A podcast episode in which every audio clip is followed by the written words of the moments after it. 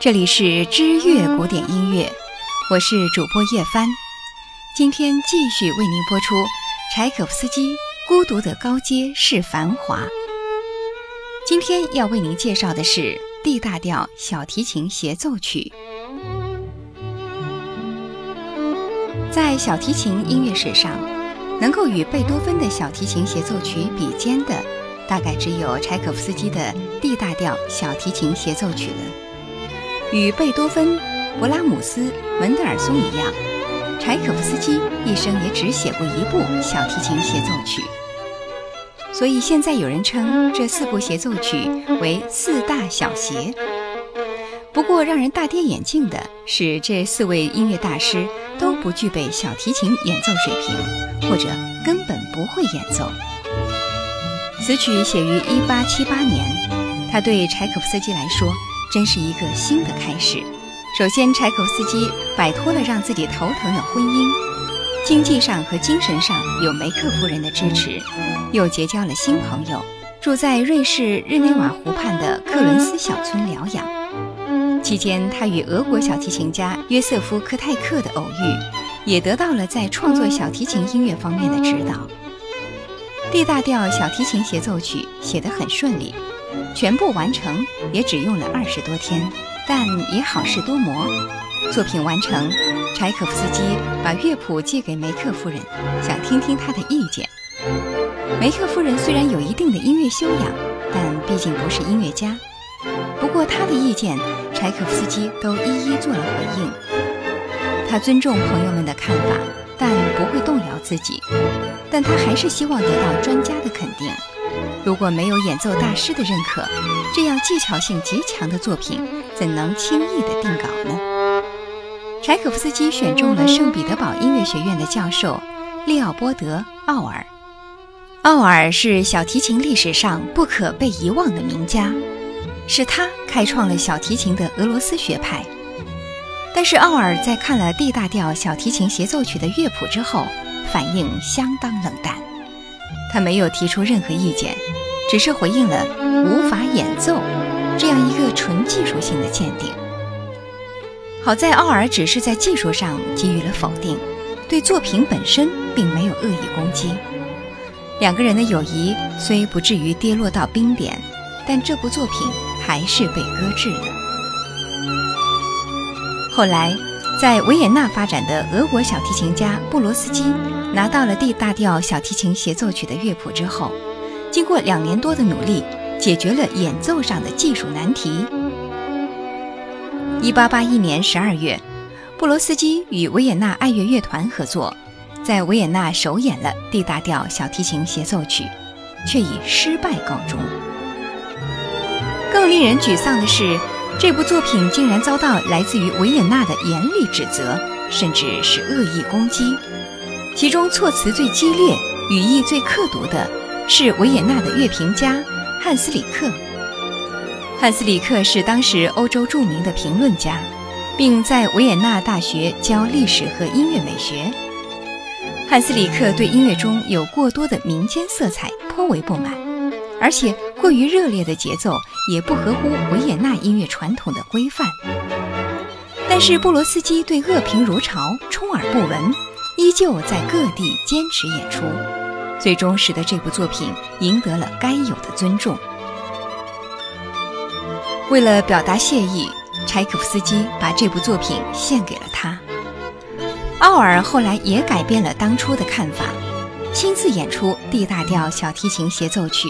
并尽力推广，在他的学生中教授这首曲子，为这部协奏曲能够获得如今的显赫地位也立下了汗马功劳。在浪漫主义音乐发展鼎盛时期，为小提琴这件浪漫的乐器写协奏曲，的确不是一件容易的事情。经过种种磨砺，柴可夫斯基一生再也没有创作过小提琴协奏曲，但一曲封王。也足矣。这首乐曲，我们明显能够看出拉罗作曲的西班牙交响曲的影子，两者之间有着共通的构想。这部小提琴协奏曲歌唱青春，歌唱生命，表现了俄罗斯人民的乐观主义精神。全曲共分三个乐章，第一乐章中庸的快板，D 大调四四拍，奏鸣曲形式。规模宏大的第一乐章表现出俄罗斯民间音乐的宽广气息和明朗悠扬的诗意。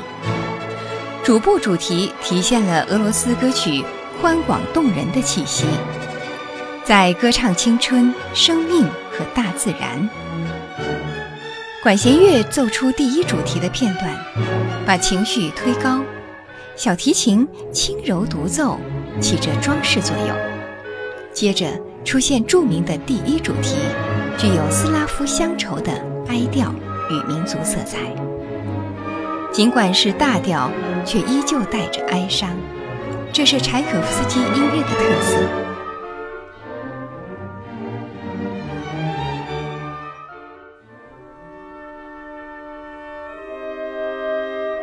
第二乐章短歌行板，G 调，四三拍，三段体。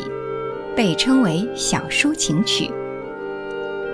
木管乐器奏出静静的序奏部之后，富弱英气的小提琴独奏，包含忧愁情绪的甜美俄罗斯民谣。主旋律真挚动人，沉思般的抒情略带伤感，仿佛从远处传来一阵悠扬的歌曲。这是全曲中民族色彩最浓厚。最吸引人的乐章。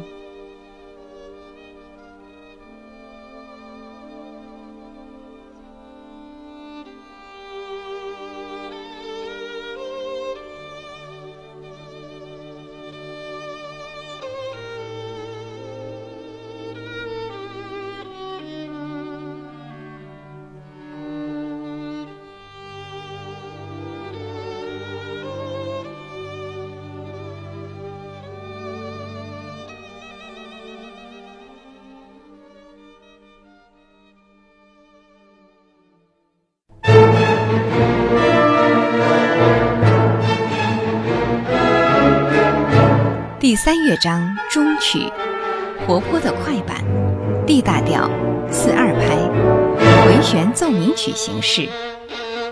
在最强音的管弦乐演奏之后，接着是无伴奏独奏小提琴部分，然后出现小提琴所演奏的第一主题。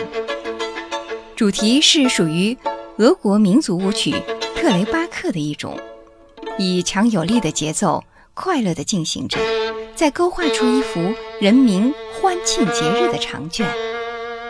此乐章全都被俄国民间舞曲风格的节奏所支配，全曲在高度狂热的兴奋之中结束。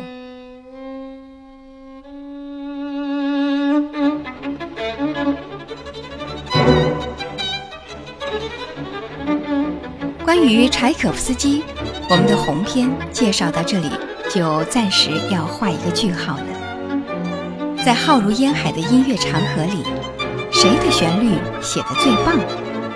在我的眼中，柴可夫斯基永远是第一位。可是什么时候开始，人们关注他的死因，八卦他的性取向，胜过于关注他的音乐本身了呢？拨开历史的烟尘，当我们不再为音乐之外的俗事所扰，或许才能够真正的明白。柴可夫斯基究竟想用音乐向我们诉说什么？或许他会说：“美是我一生的追求。”